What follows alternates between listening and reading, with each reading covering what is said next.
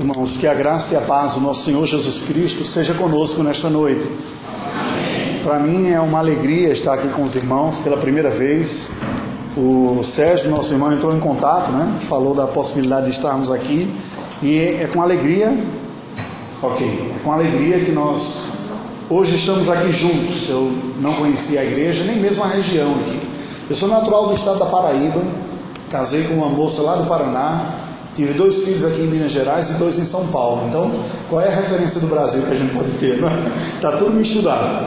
Para achar pouco, nós saímos do país, servimos como família missionária da Agência Presbiteriana de Missões Transculturais por um período de dois anos lá na Albânia. A Albânia é um pequeno e pobre país do leste europeu, equivalente ao estado de Alagoas aqui no Brasil. População, nível de riqueza, IDH, índice de desenvolvimento humano, mas está lá na partezinha oriental da Europa. Foi um país comunista, semelhante ao que é a Coreia do Norte hoje, um país fechado, isolado do mundo. Há cerca de 35 anos atrás, o país se abriu, caiu o regime socialista com o fim de todas aquelas ditaduras né, comunistas que houve no leste europeu e começou a evangelização de fato daquela nação. Nós nos dirigimos para lá, passamos um curto período e depois fomos para Portugal, orientados pela nossa missão, até que entendemos que precisávamos voltar para o Brasil. A primeira igreja de Belo Horizonte foi uma igreja na qual eu servi há uns 15 anos atrás, e eles passaram por um período que solicitaram o nosso retorno e auxílio, nós entendemos que foi chegado o tempo de voltar ao Brasil. Não entendemos que isso seja definitivo, não foi o tempo necessário, tanto para uma cooperação na vida da primeira igreja, quanto da nossa parte também para resolver algumas questões que não estávamos conseguindo resolver, inclusive alguns impactos na saúde e tudo mais, porque às vezes o desafio é um pouco maior do que a gente imagina, né? Nós experimentamos isso, mas Deus é bom sempre, até no meio das nossas provações também estão debaixo do seu cuidado. Então, queridos, eu vim só os meus filhos estão envolvidos na vida da igreja, tem saído coral, coisas desse tipo. Então eu vou, vai a esposa com os meninos lá para a primeira igreja e eu vou cultuar o Senhor juntamente com os irmãos lá na igreja de Atalaia. Eu gostaria, sem mais delongas, agradecer este convite, o reverendo Márcio, pela confiança também que foi dada, né? a alegria. Temos servido também, como ele falou, no, no, seminário, a disciplina de missões transculturais, até pela experiência que nós tivemos, formação um pouco nesta área, e o nosso desejo é poder cooperar um pouco na formação dos futuros pastores presbiterianos que são formados aqui no nosso seminário presbiteriano do reverendo Denoel Nicodemo Zeller na capital, em Belo Horizonte. Então ali nós estamos dando uma é, modesta cooperação. Eu peço aos irmãos que, lembrando de nós, ore por nós, para que o Senhor nos conduza nesse tempo aqui de volta ao Brasil e, sendo da vontade do Senhor, nos levando oportunamente ao campo novamente, quando tudo quando entendermos que a tarefa aqui no Brasil também for cumprida. Esse, essa identificação com o campo transcultural existe. A obra de Deus precisa ser realizada o tempo todo, em todos os lugares. Certamente em Ribeirão das Neves há muito trabalho a ser feito, não é verdade? Se nós pensarmos no contexto da Grande Belo Horizonte, há muito trabalho a ser feito também. No estado de Minas Gerais, o estado com o maior número de municípios do Brasil, mais de 800 municípios, 852, se eu não me engano, não me lembro exatamente o número do, de, de, municípios que há, há muitas cidades que ainda precisam ouvir o Evangelho aqui, cidades nas quais não há presença presbiteriana também. O nosso país, que é do tamanho de um continente, a Europa, onde eu estive, cabe dentro do Brasil. Então imagine, nosso Brasil é imenso, 200 milhões de habitantes, mais do que isso, muita gente precisa ouvir o Evangelho, a Igreja de Deus precisa ser fortalecida aqui, mas pelo mundo afora também. Quando nós pensamos na Ásia, por exemplo, um continente com mais de 5 bilhões, quase 5 bilhões de habitantes, é muita gente e com uma presença cristã muito pequena. A realidade pelo mundo afora é a mais distinta possível que você possa imaginar. Em muitos lugares o cristianismo está é, deficiente, há um certo desânimo em muitas igrejas presbiterianas pelo mundo afora. É preciso haver uma revitalização dessas igrejas também, pessoas para chegarem lá, reanimar os clientes, acreditarem na Bíblia, acreditarem no Evangelho, fazerem a obra de Deus, evangelizar seus próprios filhos e netos O contexto europeu, o contexto da Oceania, países como Austrália e Nova Zelândia, as novas gerações não vão mais à igreja, o pessoal não acredita mais nisso, prefere viver a vida sem fé e só os avós que vão à igreja. Então é uma situação muito triste, como a gente pôde perceber. Sem falar os países de outras religiões, né? Citei a Albânia, que a maioria é muçulmana, dois terços da população muçulmana, mas há um terço que professa a fé cristã, mais ortodoxo, católico, enfim, há muito trabalho em muito lugar. Só que hoje, especialmente, eu não pretendia falar especificamente sobre missões. Eu lhe convido a abrir a palavra do Senhor no livro do Gênesis. Vou compartilhar uma palavra que recentemente levei à igreja, onde tenho auxiliado no pastorado, a primeira igreja presbiteriana de Belo Horizonte, ali no centro, né? na região dos funcionários. Nós estamos, pela graça de Deus, quando pregamos à noite, caminhando com a igreja no estudo do livro do Gênesis, o livro que eu mais sou apaixonado na Escritura Sagrada. Toda a Bíblia Sagrada é inspirada por Deus, é verdade. Mas tem alguns livros que parece que a gente pessoalmente se identifica mais, né? Eu gosto do livro do Gênesis e vou dizer por quê. Porque é um livro que conta a história humana de uma forma muito natural, muito sem maquiagem o drama humano e tudo aquilo que pode marcar a nossa vida já está descrito nas histórias daqueles primeiros personagens, no primeiro livro da Bíblia.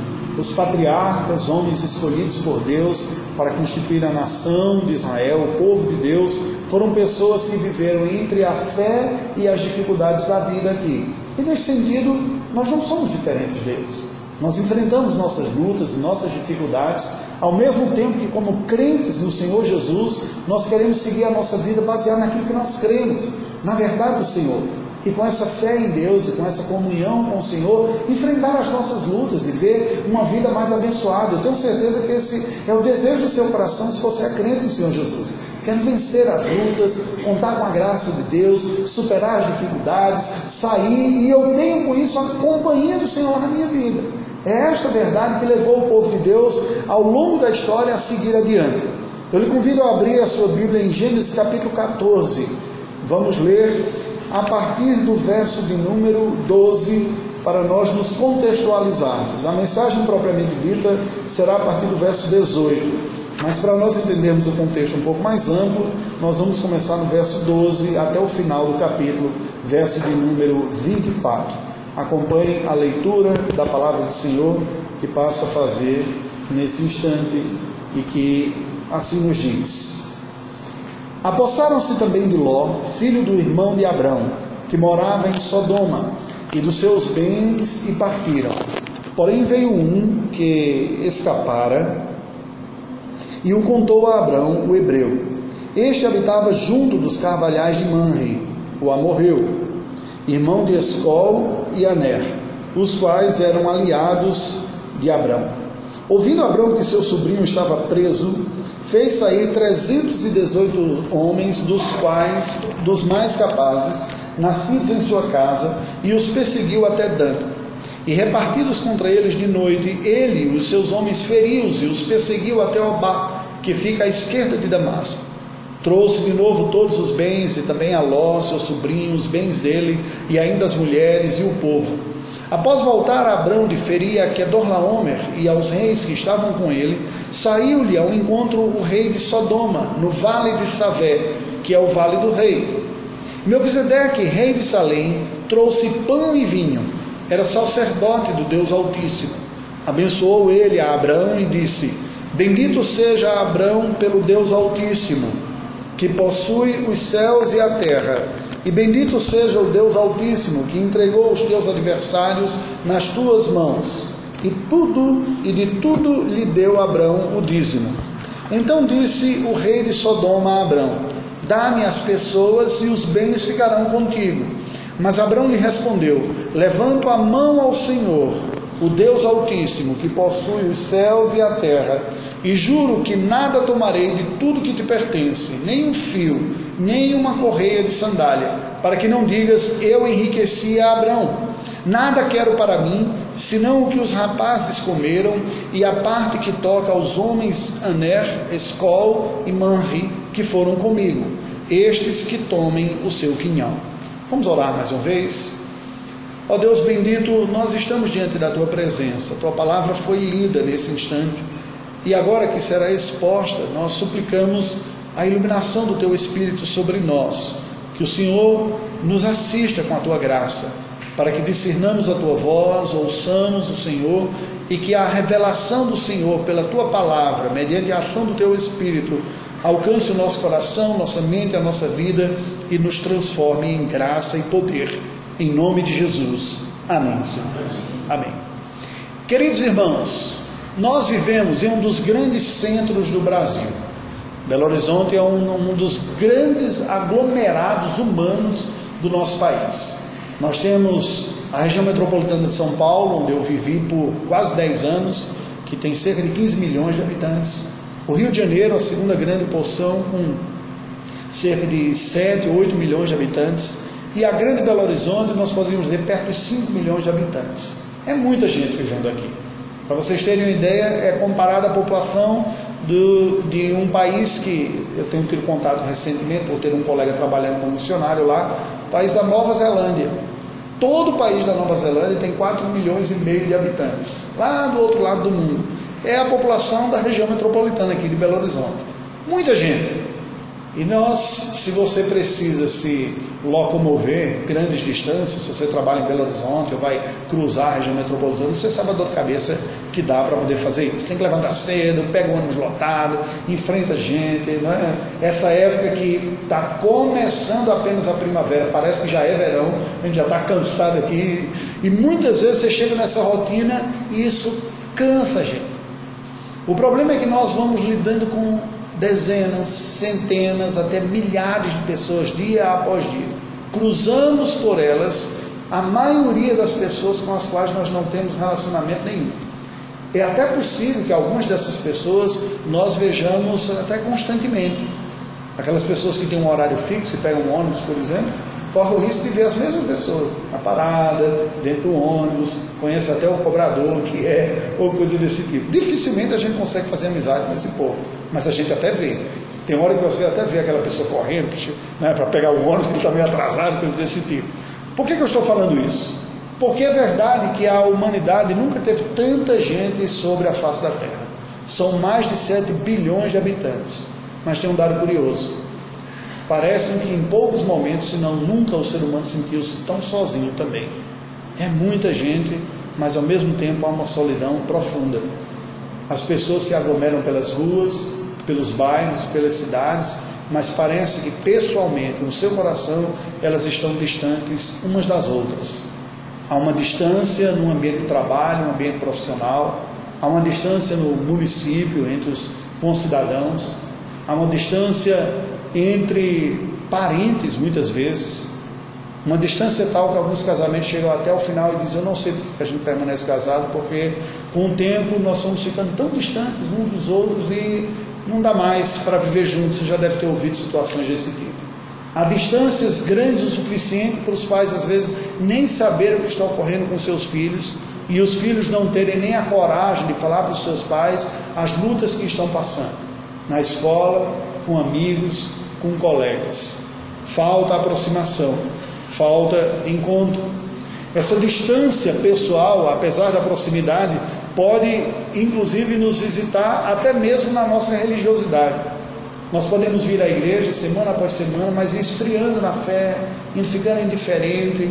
Parece que a, a nossa rotina, o nosso trabalho está mais ligado a cumprir uma agenda religiosa e é, o coração parece que não está tão aquecido como antes, fazemos orações quase que para cumprir uma tabela, e é como se de fato não estivéssemos desfrutando da presença do Senhor em nossa vida. Isso tudo nos mostra a necessidade da restauração de muitos relacionamentos. Relacionamentos são marcados por encontro. O texto que nós lemos de Gênesis capítulo 14, versículos de 18 a 24, nos apresentam em especial essa segunda porção dois encontros reais, verdadeiros e significativos que o patriarca Abraão teve na sua vida. E eu gostaria de lhe convidar a deixar sua Bíblia aberta nesse texto aí. Nós vamos dar uma olhada que encontros foram esses. Dois encontros.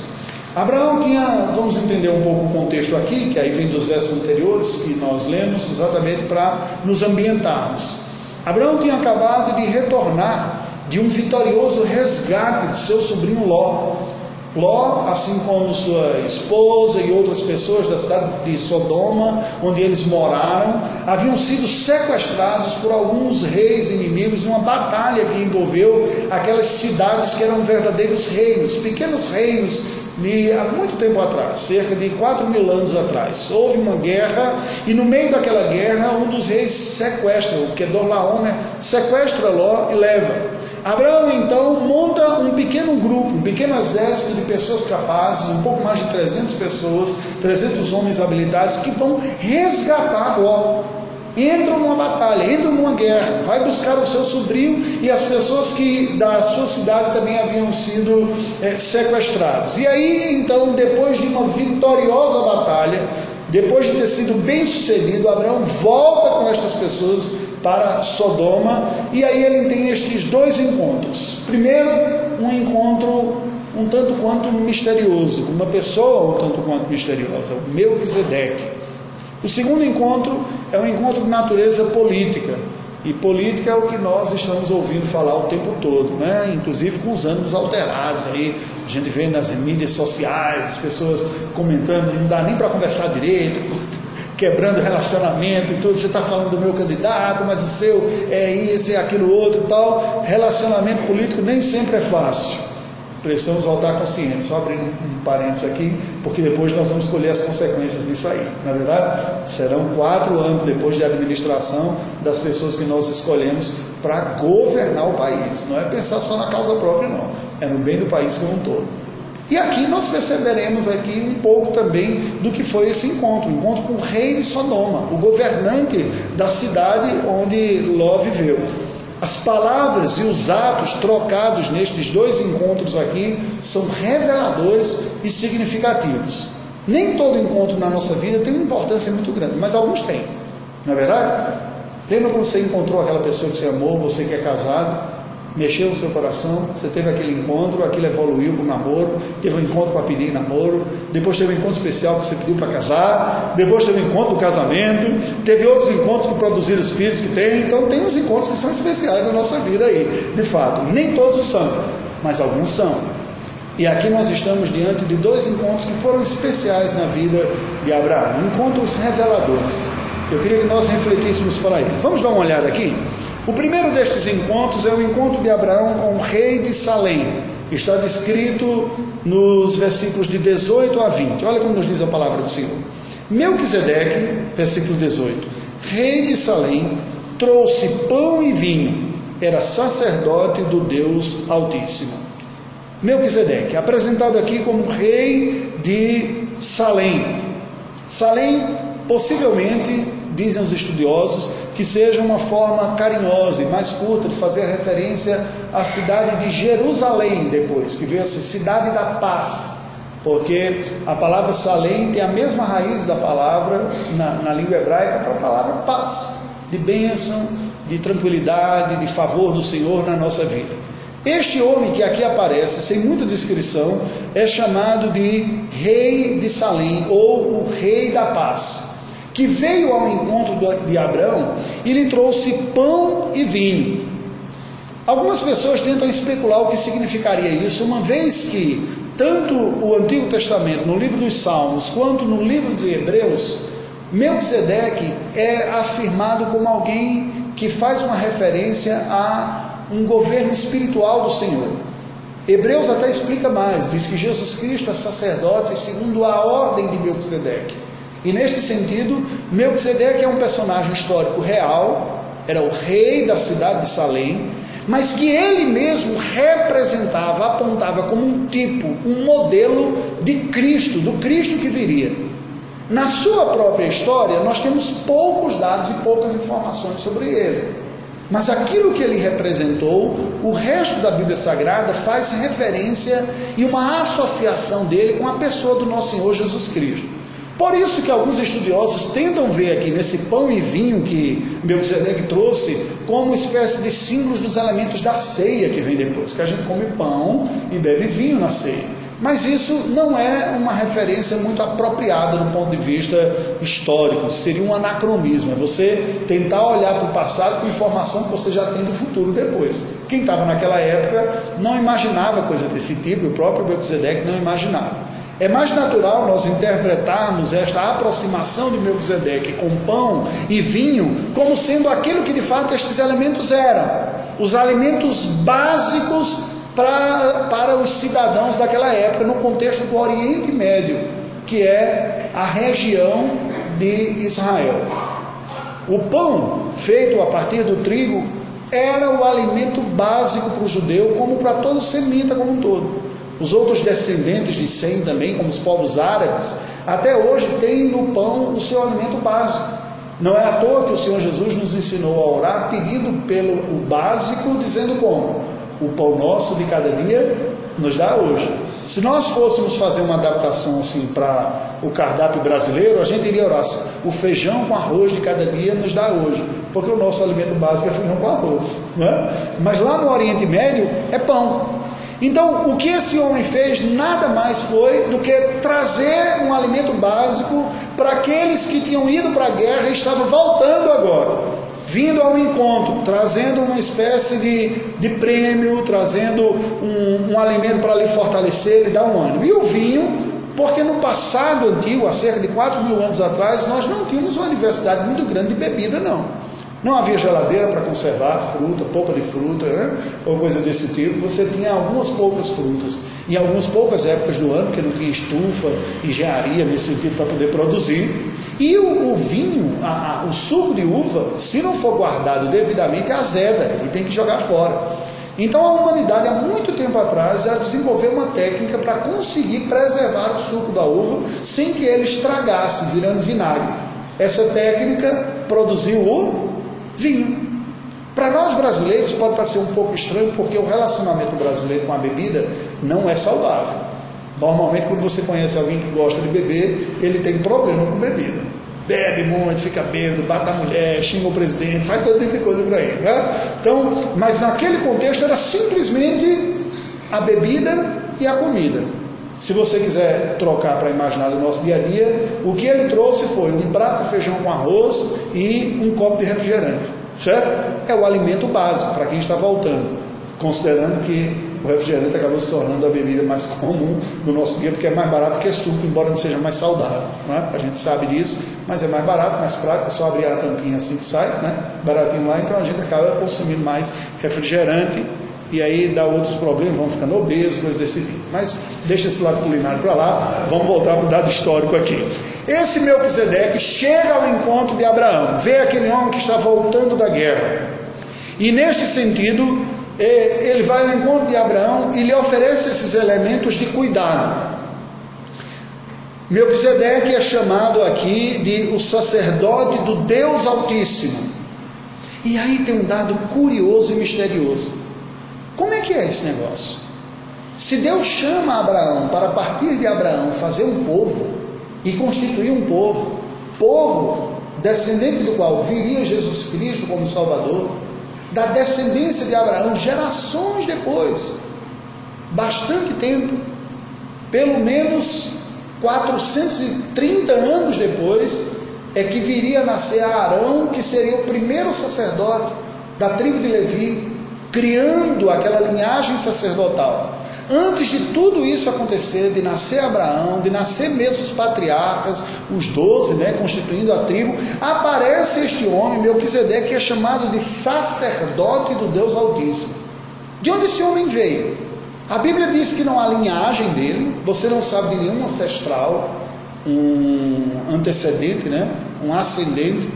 Também não mostra uma linhagem posterior a ele, um descendente de maneira que nós consigamos entender naturalmente como isso acontece, o que não significa dizer que ele fosse um extraterrestre. Né? A maneira que nós interpretamos aqui é que não foi da vontade do Senhor registrar esses traços genealógicos que era comum entre a cultura é, semita. Você encontra constantemente na Escritura a relação de genealogia, não é? Aquelas pessoas que tentaram ler a Bíblia toda, chega lá em números e fica até, ai, lá vem aquela genealogia, não dá para pular não. Aí alguém diz assim, ó, cuidado, Deus está vendo que você pulou a genealogia, né? Você está querendo ler a Bíblia toda lá. Tem um propósito. Os judeus dão importância para aquilo que mostra Deus sendo fiel com as suas promessas e fazendo cumprir. O Novo Testamento abre com genealogia.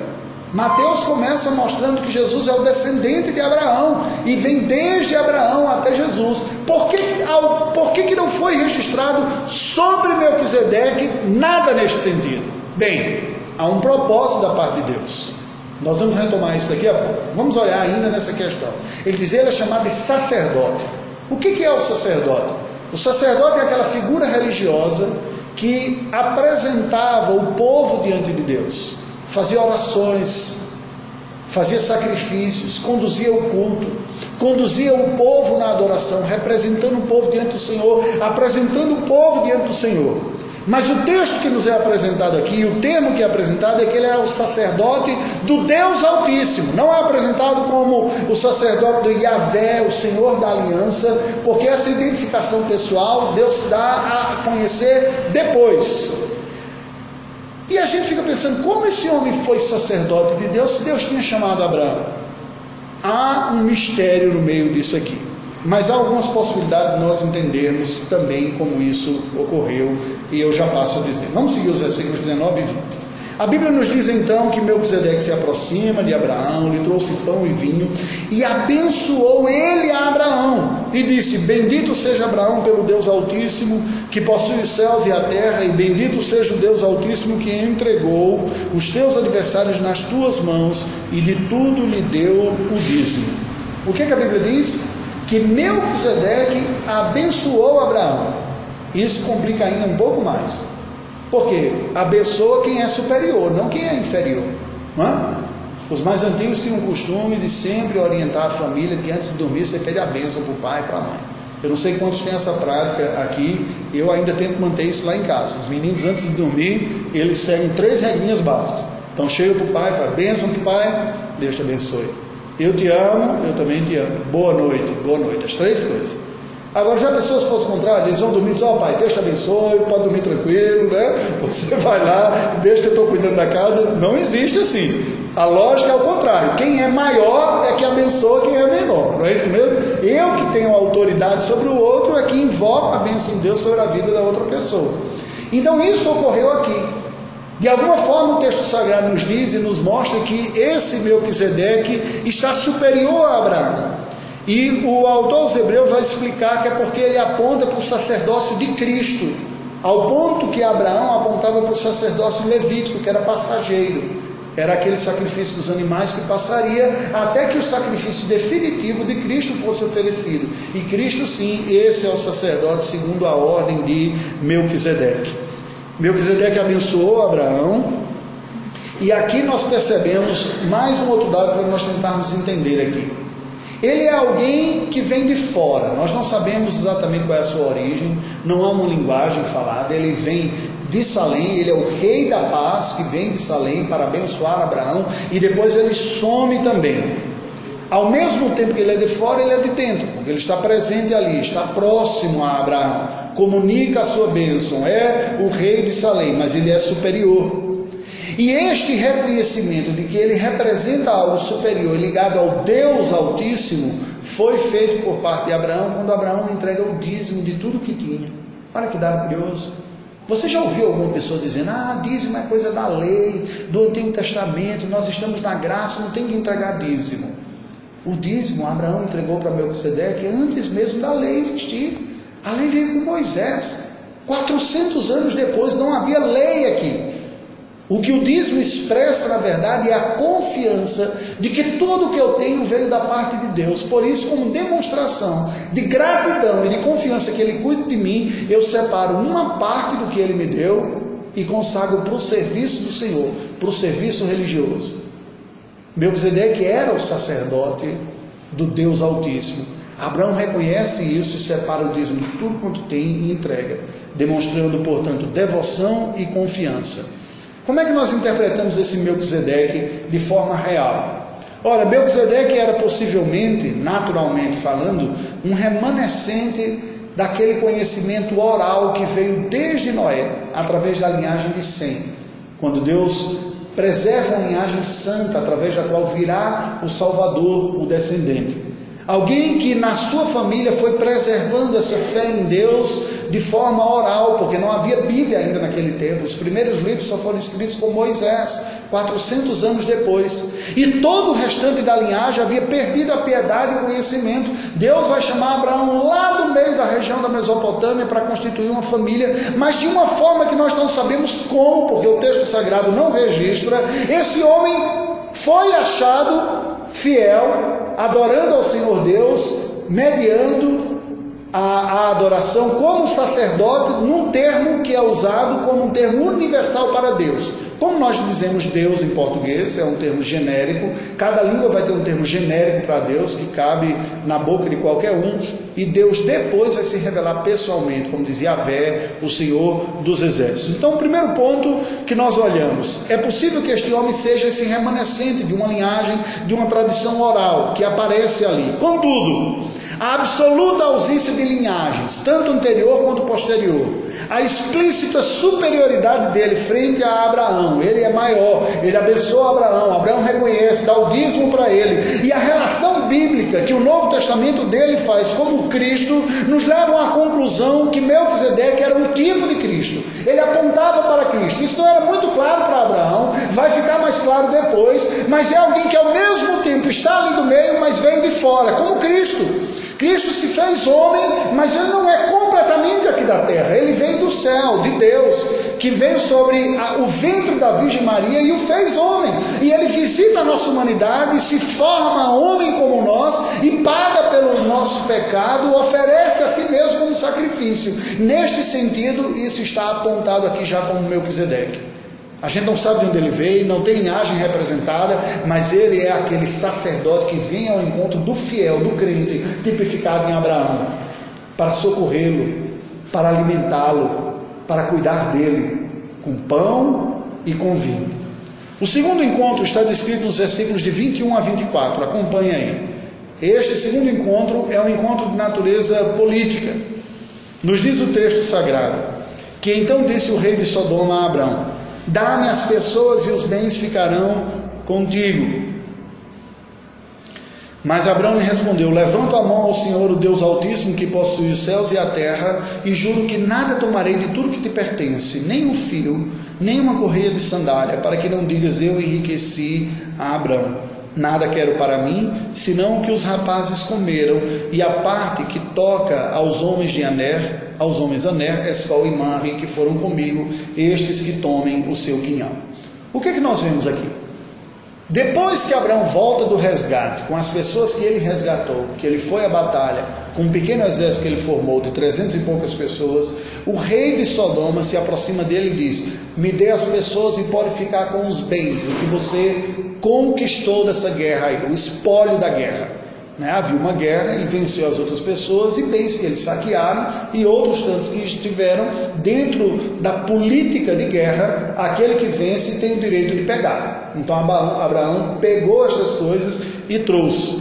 No primeiro momento, você lê esse texto, parece que o rei foi muito generoso, né?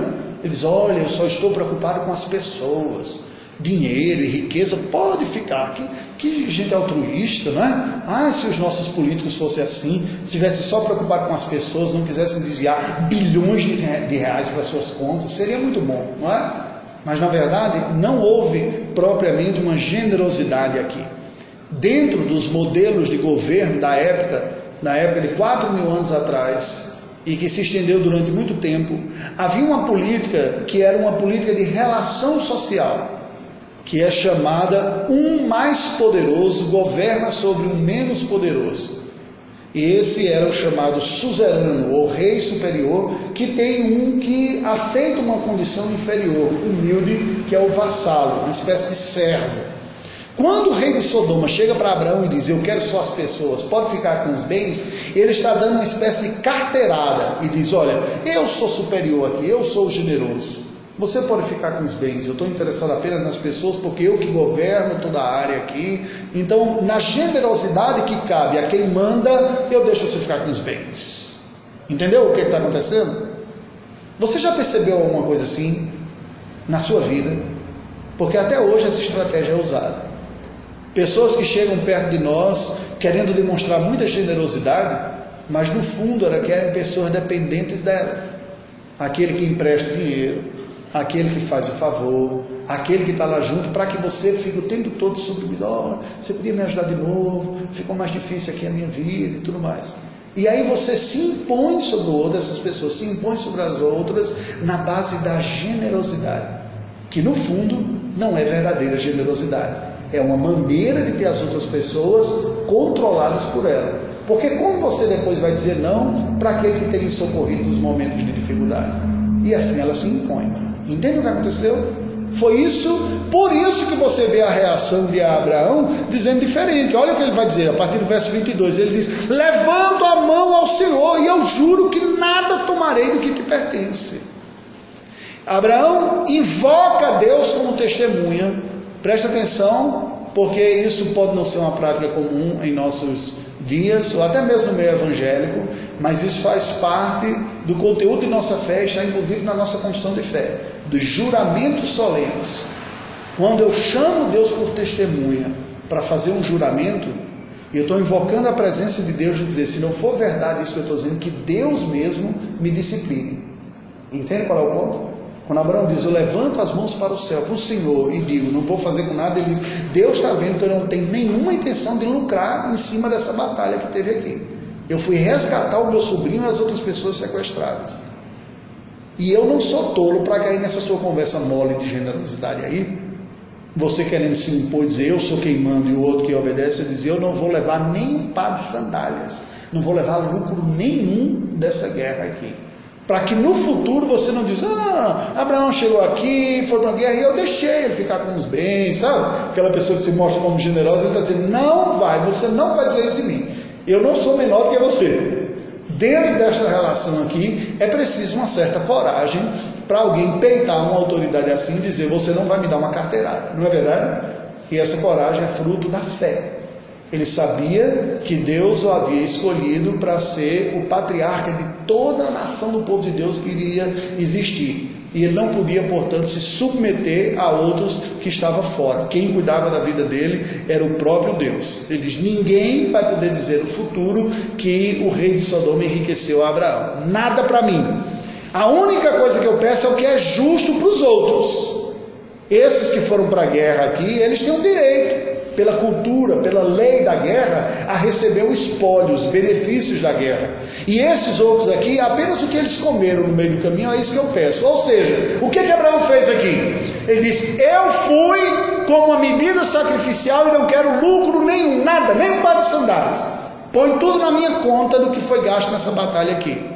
Agora, aqueles outros que foram me auxiliar, eles têm o direito. E é só isso que eu peço. Eu peço pelos outros, não por mim.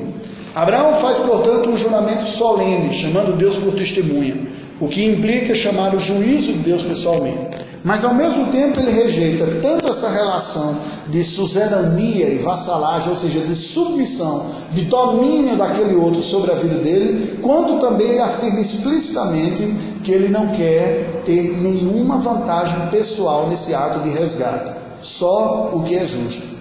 Gente, presta atenção nisso aqui, presta atenção. Esta lição é extremamente importante para nós como povo brasileiro. Porque nós brasileiros, nós vivemos uma vida sofrida em Minas Gerais. Nós somos explorados.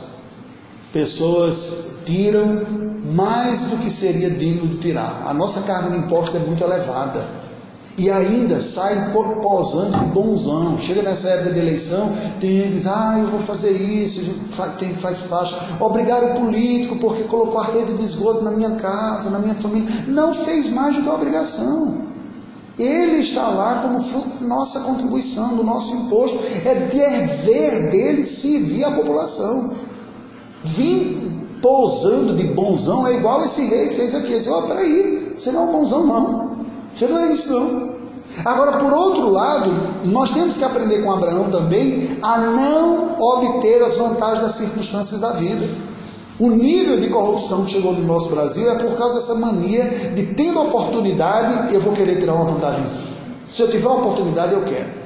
Afinal de contas, eu não sei se eu vou ser reeleito, se eu vou estar aqui de novo, se eu vou estar nessa casa de novo, nesse trabalho de novo. Ah, tem uma canetinha aqui dando sopa, eu pego, é um brindezinho, né? E a pessoa é uma caneta, é um guardanapo, qualquer coisa que tem aqui, não, eu quero tirar uma vantagem, fazer uma coisa para mim. Eu chego todo feliz que eu consegui um brinde e tal. Essa mentalidade de tirar vantagem em tudo foi uma coisa que Abraão rejeitou, definitivamente aqui. Ele nos apresenta a ideia de um sacrifício voluntário e pessoal, o sacrifício redentor, que não é impositivo sobre os outros. O que, é que nós aprendemos nesse segundo encontro aqui?